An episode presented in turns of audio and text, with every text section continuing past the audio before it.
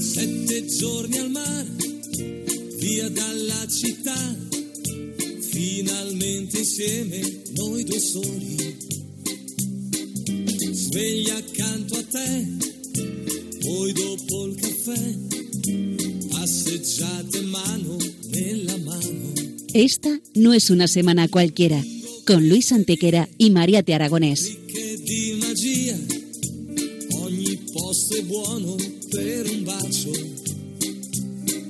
Hola a todos, bienvenidos una vez más al programa Esta no es una semana cualquiera en Radio María, con un servidor de ustedes Luis Antequera. y Mariate Aragonés.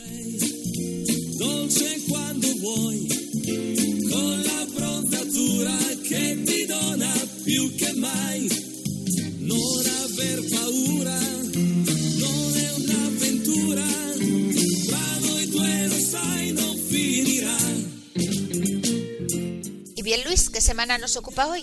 Hoy, Mariate, le damos un repaso a algunos de los hechos históricos ocurridos entre un 12 y un 18 de mayo. Una semana que no es una semana cualquiera, siete días, sette giorni, como dice nuestra sintonía, en los que han pasado a lo largo de la historia cosas que ni se imaginan nuestros oyentes, porque la historia es así, mejor y más fantástica que la más increíble de las fantasías. Comencemos pues. Pues allá vamos.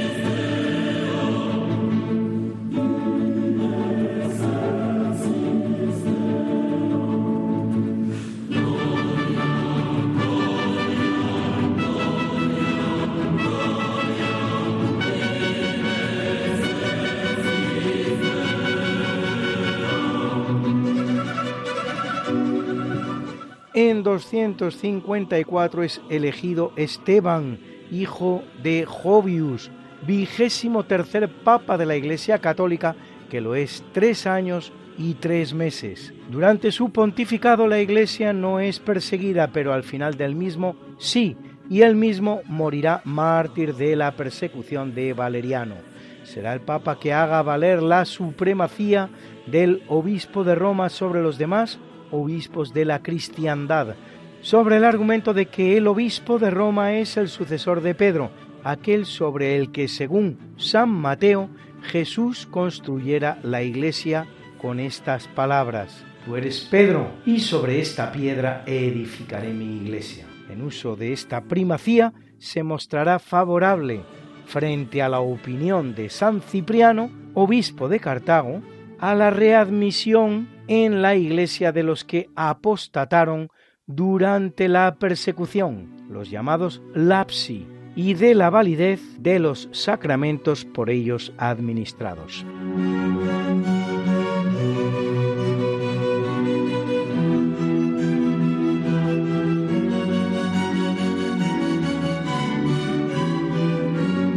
¿A que no te imaginabas que desde Radio María España ayudamos a tantas emisoras de Radio María en el mundo, como la del Congo, Burundi, Siria, Irak o Líbano? Lugares donde nuestros hermanos en la fe nos necesitan tanto. Y si Radio María puede hacer eso, es gracias a ti, con tu oración, con tu colaboración, con tus donativos. Gracias desde ya. La principal colaboradora de Jesucristo en su obra de salvación fue y sigue siendo María, madre suya y de la Iglesia, una madre que al ver el creciente extravío del hombre moderno ha intensificado su mediación misericordiosa en manifestaciones extraordinarias como las de la medalla milagrosa en París, el santuario de Lourdes, las apariciones de Fátima o el santuario de Quivejo en Ruanda. Entre el 8 y el 13 de mayo, Radio María realiza su maratón misionera bajo la mirada de la Virgen, a la que pedimos que toque muchos corazones que hagan posible extender esta radio evangelizadora a nuevas zonas de Oriente Próximo, África, Europa y América. Esperamos contar un año más con tu oración, sacrificio, testimonio y donativo, que puedes realizar por varios caminos, de los que te informarán llamando al 91 822 8010 también puedes entrar en nuestra página web www.radiomaria.es.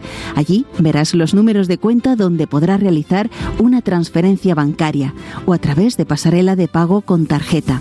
También tenemos disponible el método de pago Bizum. Una vez hayas hecho tu donativo por cualquier cauce, no te olvides de llamar al 91 822 8010 para comunicar la cantidad ingresada, de manera que podamos conocer los objetivos que se van alcanzando. De la Milagrosa a Fátima, seamos con Radio María buscadores alegres de Dios.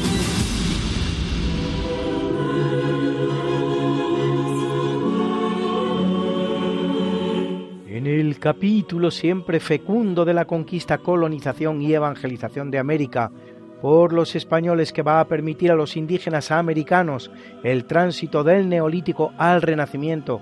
En apenas dos generaciones, un tránsito que a los europeos había costado 7.000 enteros años, en 1539 el conquistador y explorador español Hernando de Soto, gobernador de Cuba, sale de La Habana con 11 naves y mil hombres para emprender la conquista de la Florida, descubierta por Juan Ponce de León un cuarto de siglo antes. Llegado a la costa occidental de Florida, cerca de la actual Bradenton, apenas descubrirá lo que tantos españoles en otros muchos lugares de América, espacios insalubres, ambientes hostiles, indios muy pobres y belicosos y nada de tesoros, a pesar de lo cual los españoles perseverarán en el territorio, evangelizando indígenas y creando sociedades renacentistas donde sólo había aldeas neolíticas. Y una de esas creaciones viene muy a cuento hoy, pues en 1551, en Lima, el obispo Zumárraga funda la Universidad Nacional Mayor de San Marcos, la segunda más antigua de las casi 30 que España fundará en los territorios de medio mundo, no solo en América, también en Asia, así la de Manila, por ejemplo. Para cuando en 1636 los ingleses funden Harvard, en sus colonias citas en la costa este norteamericana sobre el Atlántico, España ya habrá fundado 15 universidades en el continente americano y una en el asiático.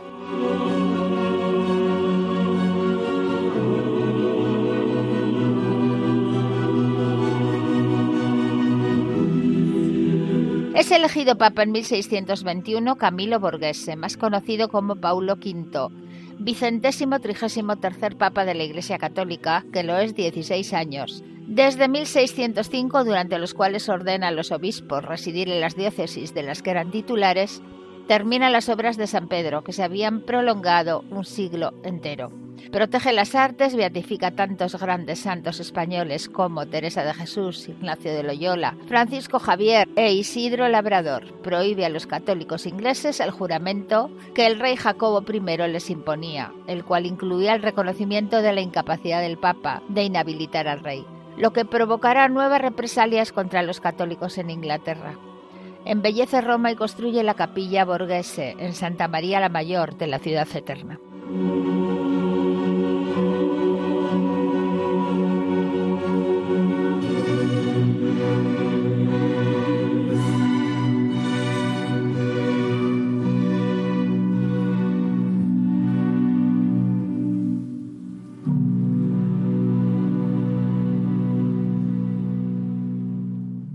En 1927 en Nicaragua, Augusto César Sandino anuncia su determinación de continuar la lucha contra las tropas estadounidenses desembarcadas en la ciudad de Coy. Unas decenas de hombres, el 16 de julio, llega a tomar la ciudad de Ocotal, tras lo cual opta por la guerra de guerrillas. Después dispone ya de 6.000 soldados con los que forma el ejército defensor de la soberanía nacional. Se atacan intereses estadounidenses, entre los cuales las grandes plantaciones de la United Fruit Company. El ejército yanqui no consigue derrotarlo y en su lugar forma una Guardia Nacional nicaragüense para contrarrestar a Sandino. Para enero de 1933, el ejército norteamericano abandona Nicaragua. Sandino envía al presidente Juan Bautista Sacasa una propuesta de paz que es aceptada y el 2 de febrero de 1933 termina la guerra.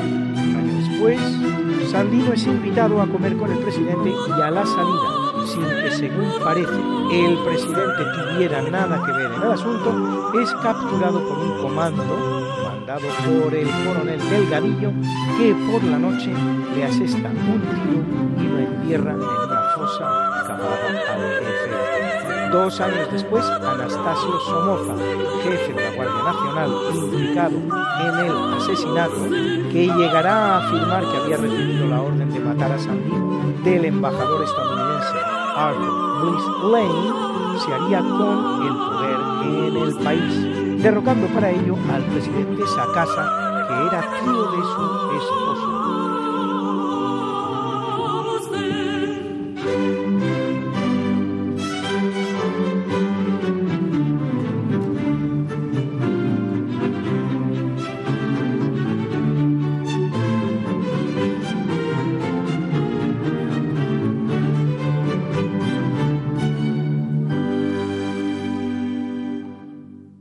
1948, desde el Museo de Tel Aviv, David Ben Gurion lee por radio la proclamación fundacional del Estado de Israel.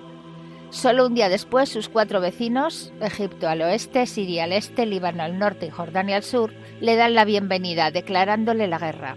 Es la primera de cuatro guerras formales entre Israel y sus vecinos árabes, a la que añadir las del Canal de Suez en 1956, la de los seis días en 1967 y la del Yom Kippur en 1973, las cuatro ganadas por Israel. Y todo ello por no hablar de tantos conflictos menores tales como las dos intifadas, etc.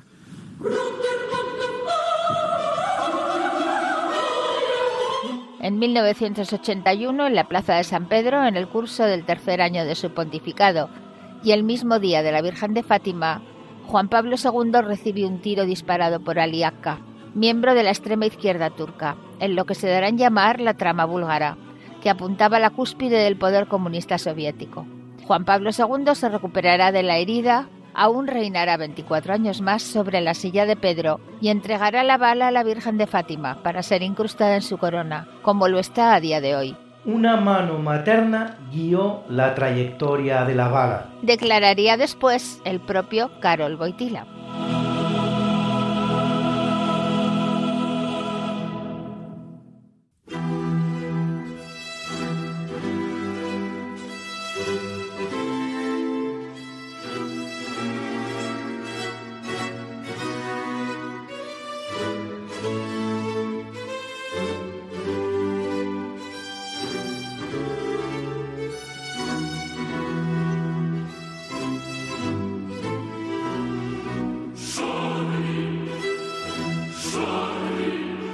La semana pasada, el 3 de mayo, hemos celebrado la festividad litúrgicamente llamada de la Invención de la Veracruz, tan devota y alegremente celebrada en tantas ciudades de España y del mundo hispánico en general, con un nombre que hoy día se antoja algo difícil de interpretar, pues cuando decimos la invención queremos decir en realidad el descubrimiento, y cuando decimos la Veracruz queremos decir la verdadera cruz, es decir, aquella de la que verdaderamente colgó el cuerpo de Jesucristo. Llegados a este punto, ¿Cuál es la historia de esta reliquia así llamada? La Vera Cruz, la verdadera cruz. ¿Y cómo y en qué forma habría sido inventada? Esto es, descubierta.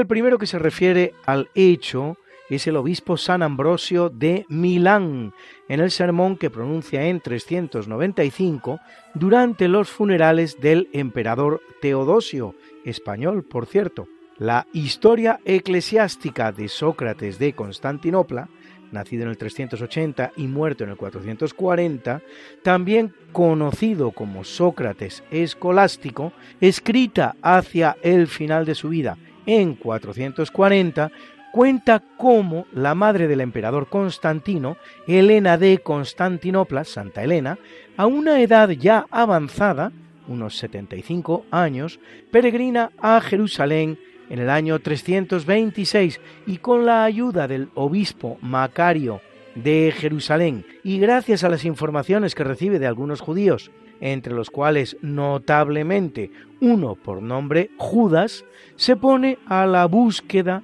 de la cruz en la que Jesús fue clavado. Al hallarse finalmente tres cruces y deducirse que se trataba de aquellas en las que habían sido crucificados los tres reos de aquella Pascua, para saber cuál era la de Jesús, se habría hecho yacer sobre cada una de ellas a una mujer enferma, la cual se sintió restablecida al reposar sobre la tercera, determinándose en consecuencia que esa y no las otras dos era la de Jesús. Se trata, como se ve, de fuentes literarias no excesivamente próximas a los hechos, 70 años en el caso de San Ambrosio, más de un siglo en el de Sócrates de Constantinopla, lo cual no debe considerarse argumento de falsedad de la historia, pues plazos tales y muy superiores son perfectamente normales en la época que nos ocupa. Más allá de que no eran tantos entonces los que tomaban la pluma para relatar los sucesos que acontecían, es muy posible, en realidad completamente seguro, que existan fuentes anteriores que no nos han llegado. De aquella literatura es indudablemente mucho más lo que no conocemos, lo que se ha perdido, que lo que sí. Por otro lado, no es admisible que el segundo hombre más poderoso de su época, San Ambrosio de Milán, en el funeral del más poderoso, el emperador Teodosio, se refiriera a hechos falsos atribuidos a un plazo tan relativamente corto como son sólo 70 años.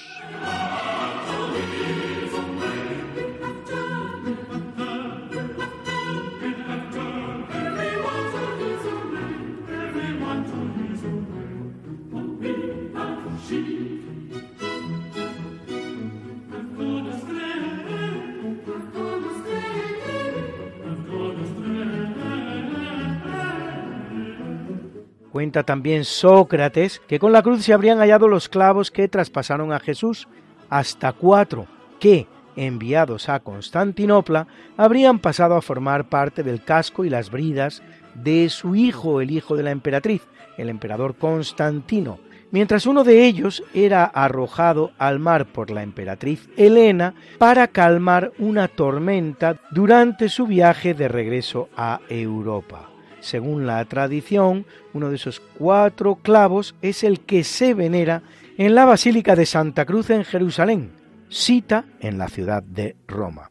Mucho más tarde, en pleno siglo XIII, el monje dominico Jacobo de la Vorágine, nacido en 1230, muerto en 1298, bajo el título La invención de la Santa Cruz, dedica al tema todo el capítulo 68 de su famosa obra La leyenda dorada, uno de los más largos de hecho del libro, con abundantes historias y leyendas.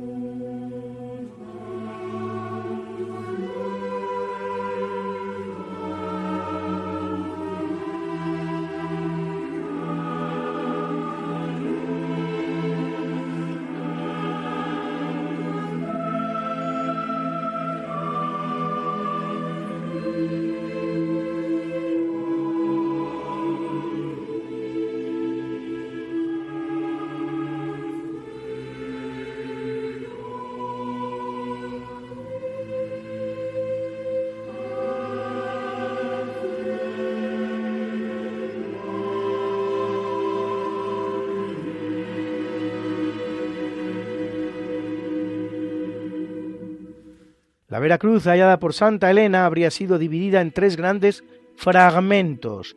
Uno de ellos se quedaría en Jerusalén siendo secuestrado por el persa Cosorroes en el año 614, aunque luego reaparecería, para desaparecer, ahora sí, definitivamente, cuando en 1187 el musulmán Saladino toma la ciudad santa de los judíos.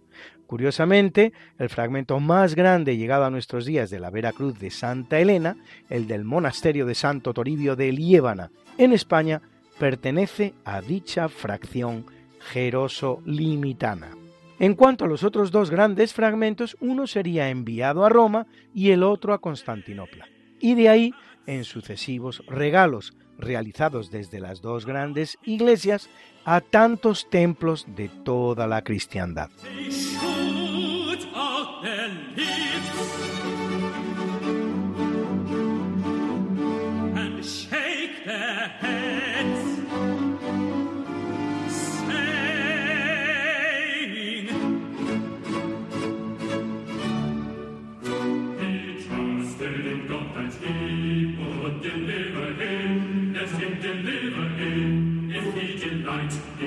Ríos de Tinta ha hecho verter la cantidad de pequeñas reliquias de la Veracruz esparcidas por las iglesias cristianas en tiempos posteriores.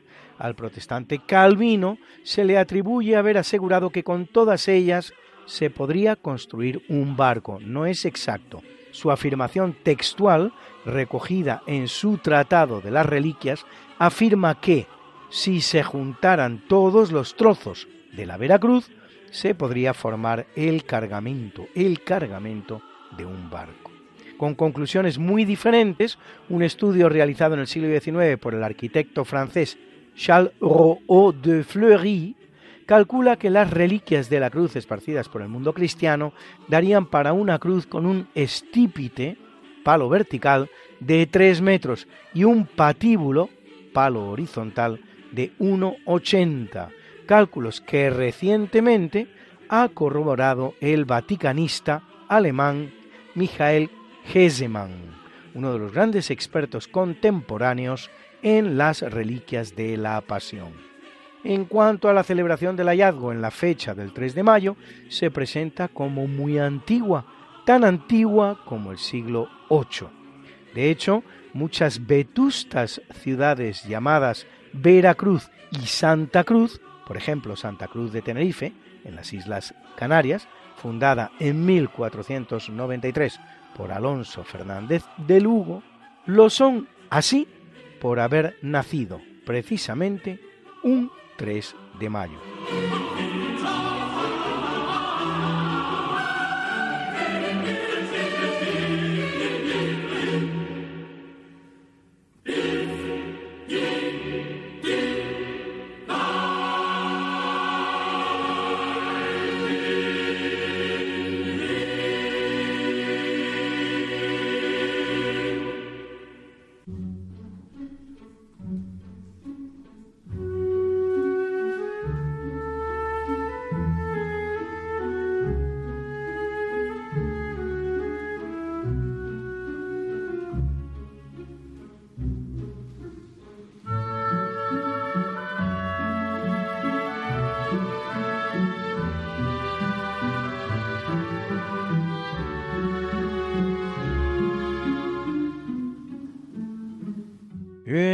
Capítulo del natalicio en 1496 nace Gustavo Ericsson. Gustavo, hijo de Eric, que tal es lo que significa Ericsson, más conocido como Gustavo I Vasa, en consonancia con el nombre que más adelante, hacia el siglo XVII, se dará a la dinastía que él mismo funda, la primera de Suecia.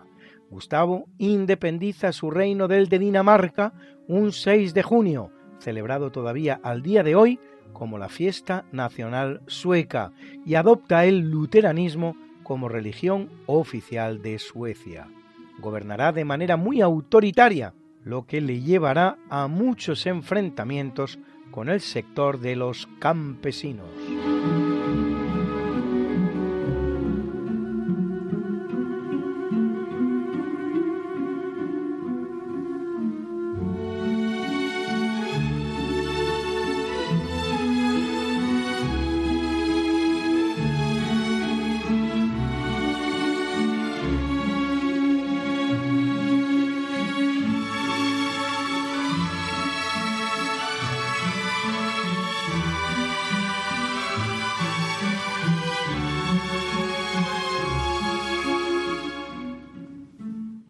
En el año 1729 el general Antonio Gutiérrez de Otero y Santayana, mariscal de campo español, reconocido entre otros logros por haber repelido el ataque de la Marina Británica comandada por el almirante Horacio Nelson a la isla de Tenerife en 1797. Hoy día la ciudad de Santa Cruz de Tenerife, que Nelson bombardeó e intentó conquistar, dedica a Nelson una calle que es siete veces más larga que la que dedica al general Gutiérrez de Otero, que con tanta maestría la defendió. Por cierto, Mariate, mira que he buscado la calle de Gutiérrez de Otero en Londres y por más que busco, busco y busco, oye, y nada, que no la encuentro, ¿eh? Si la conoce usted, escriba este programa, por favor.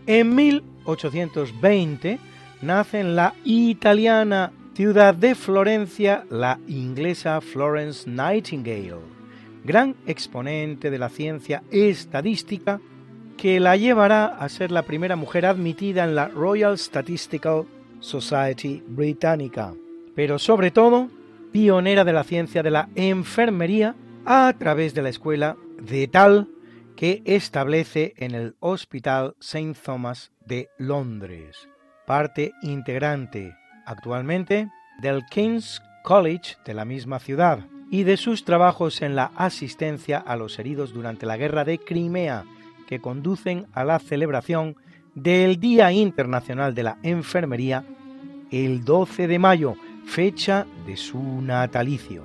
Sin desmerecer la obra ingente de Nightingale, porque sería injusto, indiscutiblemente debe parte de su fama al hecho de ser inglesa y de ser laica, porque la enfermería es una ciencia desarrollada desde hilo tempore por la Iglesia, y el verdadero fundador de dicha ciencia como tal no sea otro que el hispano-portugués San Juan de Dios, por lo que en estas fechas en las que celebramos el Día Internacional de la Enfermería, es precisamente él, San Juan de Dios, nuestro sabio español de la semana.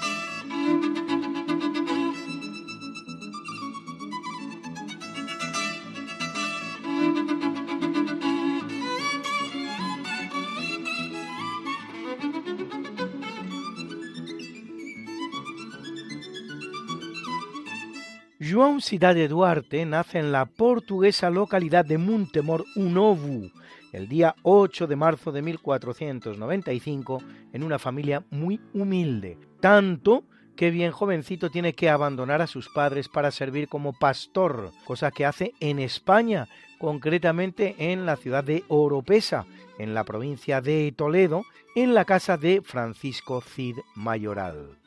A la edad de 27 años, Juan Ciudad se alista en los ejércitos del emperador, primero en la defensa de Fuenterrabía contra el francés en las huestes del capitán Juan Ferruz, donde por cierto su descuido en cuidar un depósito a poco le cuesta la horca y luego con el conde de Oropesa en la defensa de Viena contra el turco en 1532. Lo cual nos lleva a una reflexión de lo más sencilla.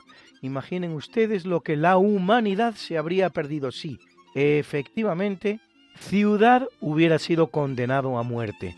Es muy mala la condena a muerte.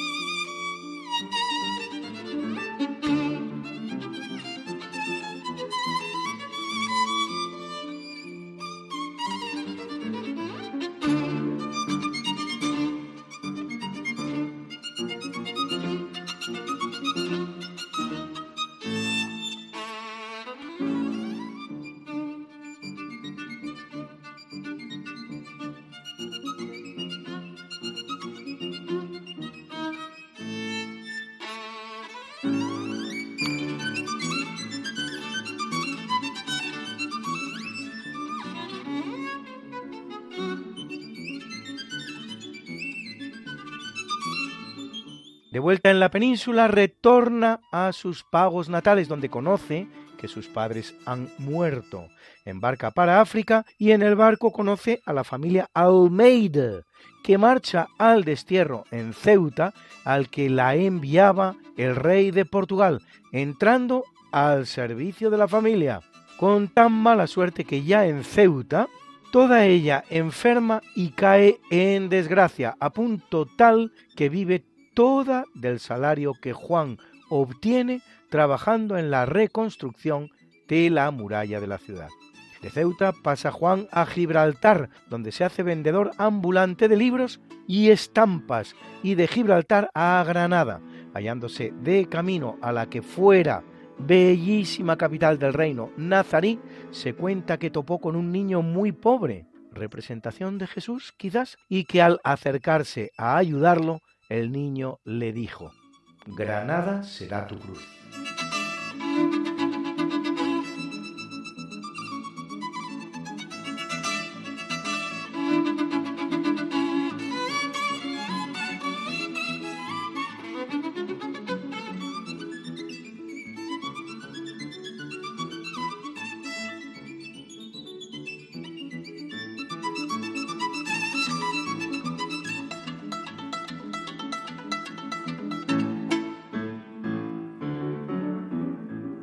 El 20 de enero de 1539, teniendo Juan 43 años, se produce el hecho que transforma su vida, mientras escuchaba el sermón predicado por San Juan de Ávila, santo español, por cierto, no hace tanto nombrado doctor de la Iglesia por Benedicto XVI. Se produce en él una conversión similar a la de San Francisco de Asís, despojándose de todos sus bienes y vagando desnudo por la ciudad.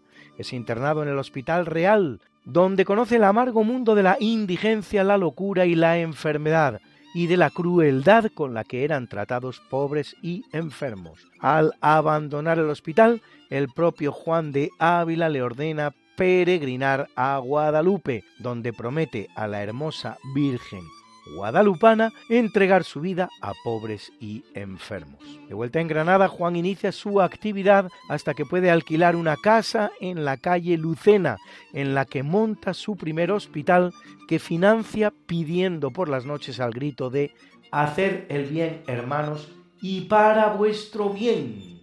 Crece su fama hasta el punto de que el obispo le impone el nombre de Juan de Dios. El propio obispo le entrega una túnica negra que es la que vestirán los llamados hermanos de Juan de Dios de la fundación que crea para gestionar los hospitales que va levantando. Se cuenta que tras producirse el incendio de uno de sus hospitales, él mismo evacúa a los enfermos sin sufrir quemadura alguna.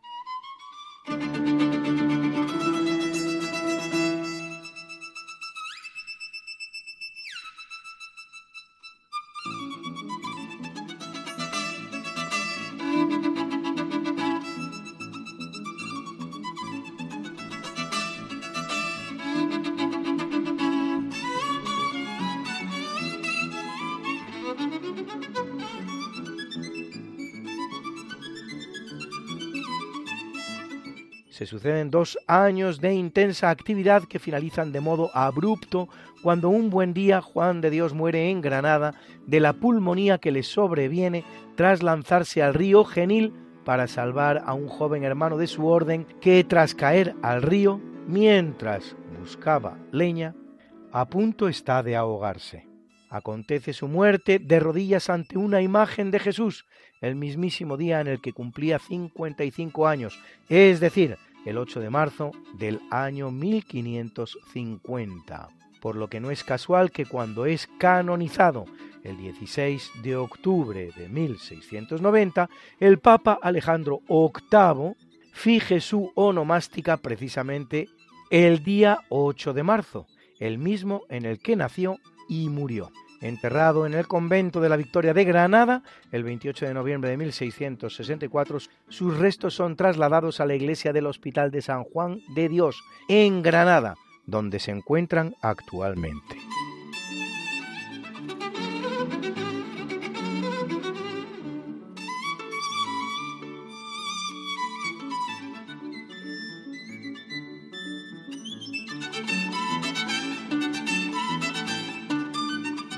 La obra de San Juan de Dios no cesa con su muerte, sino que muy al contrario, se extiende por los cinco continentes con 1.500 hermanos hoy día y 216 casas repartidas por todo el mundo, gracias también a la labor fecunda de discípulos como Antón Martín, su sucesor al frente de la orden y creador del Hospital de Nuestra Señora del Amor de Dios en Madrid. Desde el punto de vista asistencial y científico, Juan de Dios se convierte en un verdadero innovador de la asistencia hospitalaria y sobre todo de las enfermedades psiquiátricas, con conceptos basados en la dignidad y los derechos del enfermo sin parangón en su época.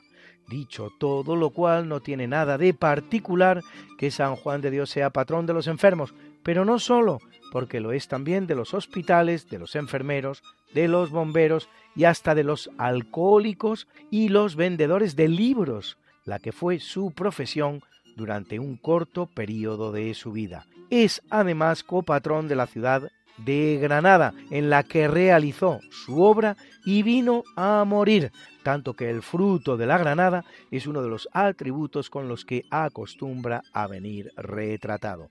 Y por supuesto, con un enfermo entre los brazos.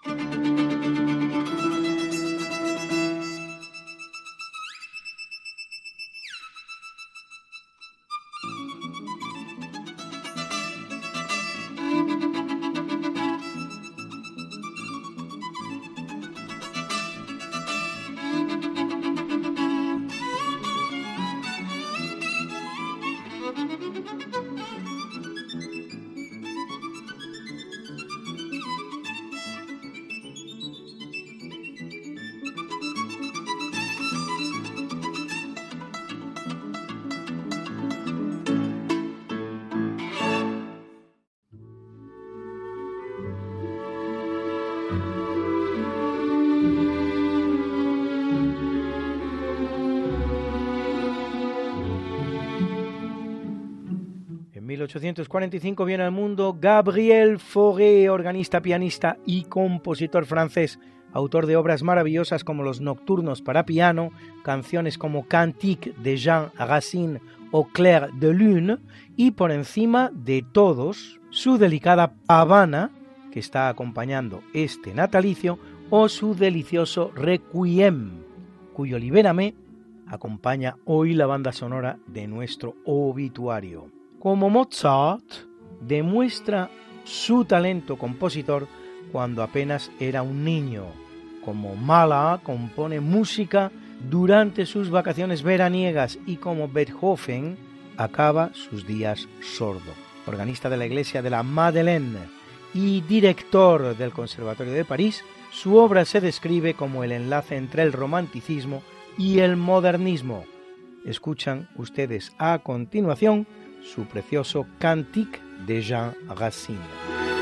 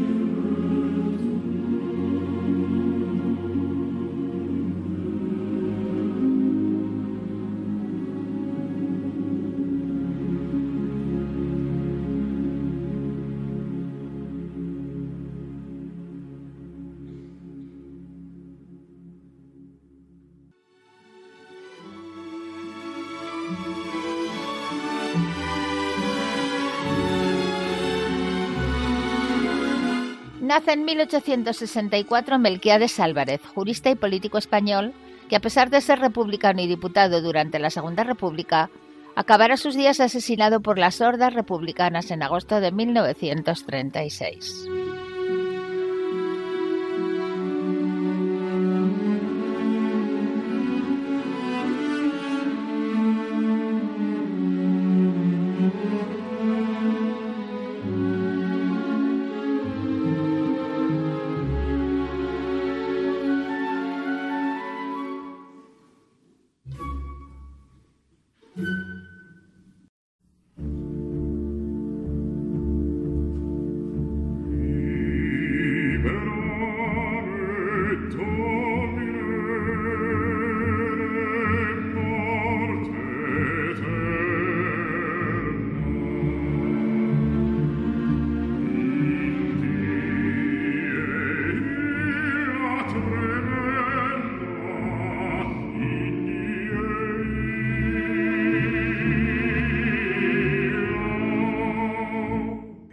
El capítulo del obituario muere en el año 1003 Gerbert d'Aurillac, más conocido como Silvestre II, centésimo trigésimo noveno Papa de la Iglesia Católica, que lo es cuatro años, desde 999, el Papa del año 1000, que tantas leyendas atrajera sobre la fecha y sus posibles connotaciones apocalípticas.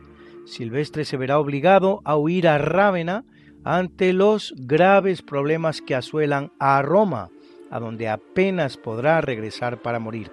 Hombre de gran talla intelectual, verdadero erudito, dejará obras como sobre lo racional y sobre el uso de la razón, así como sobre el cuerpo y la sangre de Cristo, introduciendo en Francia y en la Iglesia el sistema decimal islámico y el uso del cero.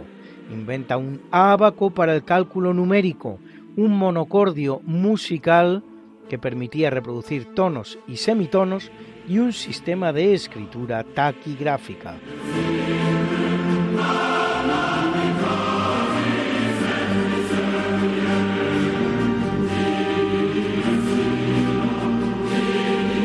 Muere en 1130, a la edad de 90 años, en Madrid, San Isidro labrador al servicio de don Juan de Vargas, beatificado por el Papa Pablo V en 1619 y canonizado por Gregorio XV en 1662, en el mismo día en el que lo son Santa Teresa de Jesús, San Ignacio de Loyola, San Francisco Javier y San Felipe Neri, en aquella jornada en la que, según algunos malintencionados, fueron canonizados cuatro españoles y un santo.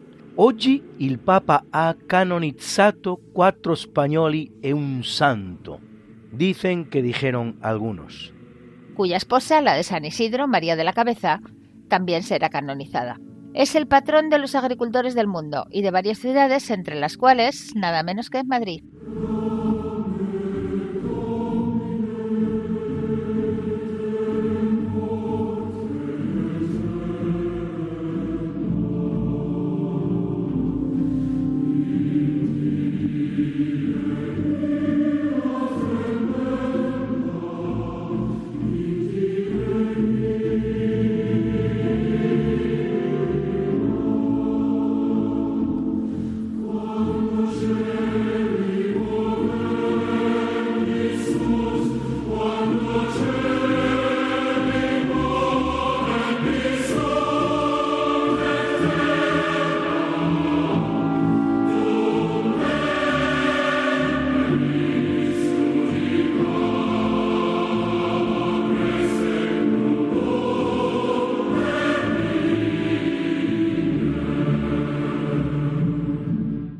Hoy Alberto Hernández nos habla de uno de esos personajes poliédricos de la historia de España. Obispo, humanista, escritor, filósofo, fundador, diplomático.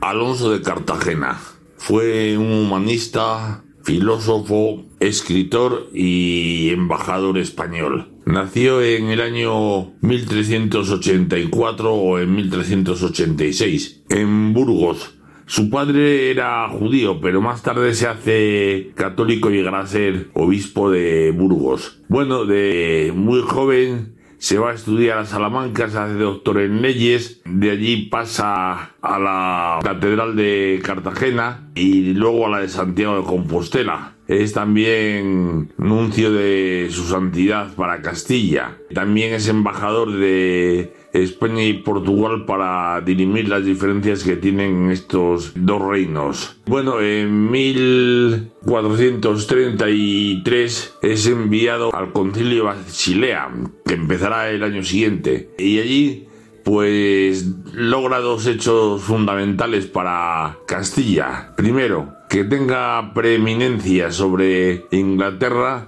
por ser un país sucesor del Imperio Romano y por estar la tumba del apóstol en España. También el Papa Eugenio IV había declarado una bula que las Canarias eran asesinadas a los portugueses para evangelizarlas, lo que lleva consigo el también conquistarlas. Pero este que ha estado embajador allí y sabe los argumentos de los portugueses, se lo rebate en un discurso magistral y el Papa cambia de opinión y hace con una nueva bula que Canarias pertenezcan a España. Bueno, a la vuelta del concilio Basilea es nombrado obispo de Burgos en sustitución de su padre que ha muerto. Es un humanista, traduce libros de Séneca y también de Cicerón y Aristóteles, funda una academia en Burgos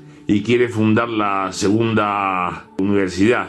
Pero ella es mayor para eso no le da tiempo a hacerlo. Se le considera el precursor de la escuela de Salamanca y también se le considera que es el primer renacentista de la historia española. Bueno, ya en la diócesis de Burgos piensa hacer el camino de Santiago y en realidad lo hace, llega hasta Santiago y regresa pero en su regreso muere en un pueblo de Burgos y muere en su diócesis. Está enterrado en la catedral de Burgos. Pues esto es todo y buenos días.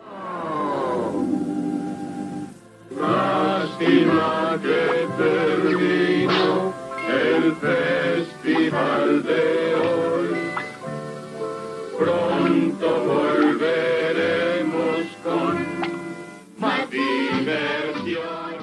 Y así es, amigos, esto se acaba. Nuestro programa llega a su final. Pero recuerda...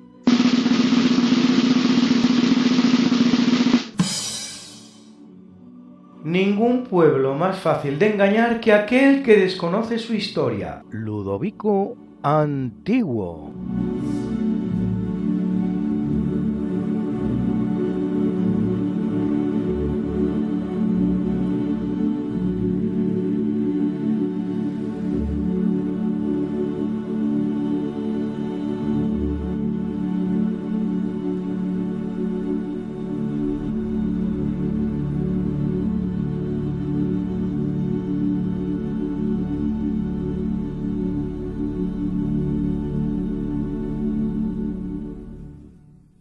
Pero no nos vamos a despedir sin presentar, como lo hacemos siempre y puntualmente, la mucha buena y variada música que nos ha acompañado hoy una vez más. Y en el tercio de eventos hemos escuchado ese maravilloso Gloria de Antonio Vivaldi, interpretado por la Orquesta y Coro Nacionales de Armenia, que dirigía Robert Mikeyan. En el natalicio nos ha acompañado la pavana de Gabriel Fauré, interpretada por la Orquesta Joven de Cracovia, que dirigía Thomas Schmiel, y en el obituario el Requiem Opus 48 y concretamente las piezas Libérame y Pie Jesu, también de Gabriel Fauré, que interpretaba la Atlanta Symphony Orchestra and Chorus, que dirigía Robert Shaw. Era la soprano Judith Bliegen. Era el barítono James Morris. Y nos ha acompañado también la parte 2 del Mesías, La Pasión, sus partes corales de Georg Friedrich Händel, que interpretaba el Monteverdi Choir y los English Baroque Soloists, dirigidos por John Elliot Gardiner. Y como tantas veces en nuestros sabios españoles, el zapateado de Pablo Sarasate, al violín Simon Porter, al piano Anton Smirnov. También esa maravillosa piececita que es el Cantique de Jean Racine, opus 11 de Gabriel Fauré, Excelente interpretación cuyos protagonistas, por desgracia, no podemos presentar por no venir así hecho en la popular página de YouTube de la que la hemos extraído. Y animamos a los diversos canales de YouTube que ponen a nuestra disposición música tan maravillosa como la presente a presentarla como merece. En beneficio de los oyentes y en beneficio también de los intérpretes.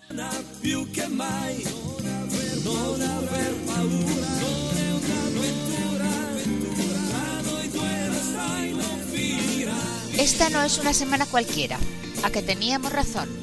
La historia, ¿cómo es? Y no como nos gustaría que fuera. Hasta el próximo programa. Se despiden de ti, Mariate Aragonés y Luis Antequera. Pero yo te veo muy pronto en el programa de Javier Ángel Ramírez, Diálogos con la Ciencia, el jueves a las 12 de la noche, o lo que es lo mismo, el viernes a las 0 horas, con nuevos episodios de nuestra apasionante historia. No te lo pierdas. Les hemos ofrecido en Radio María Esta no es una semana cualquiera, con Luis Antequera y María Te Aragonés.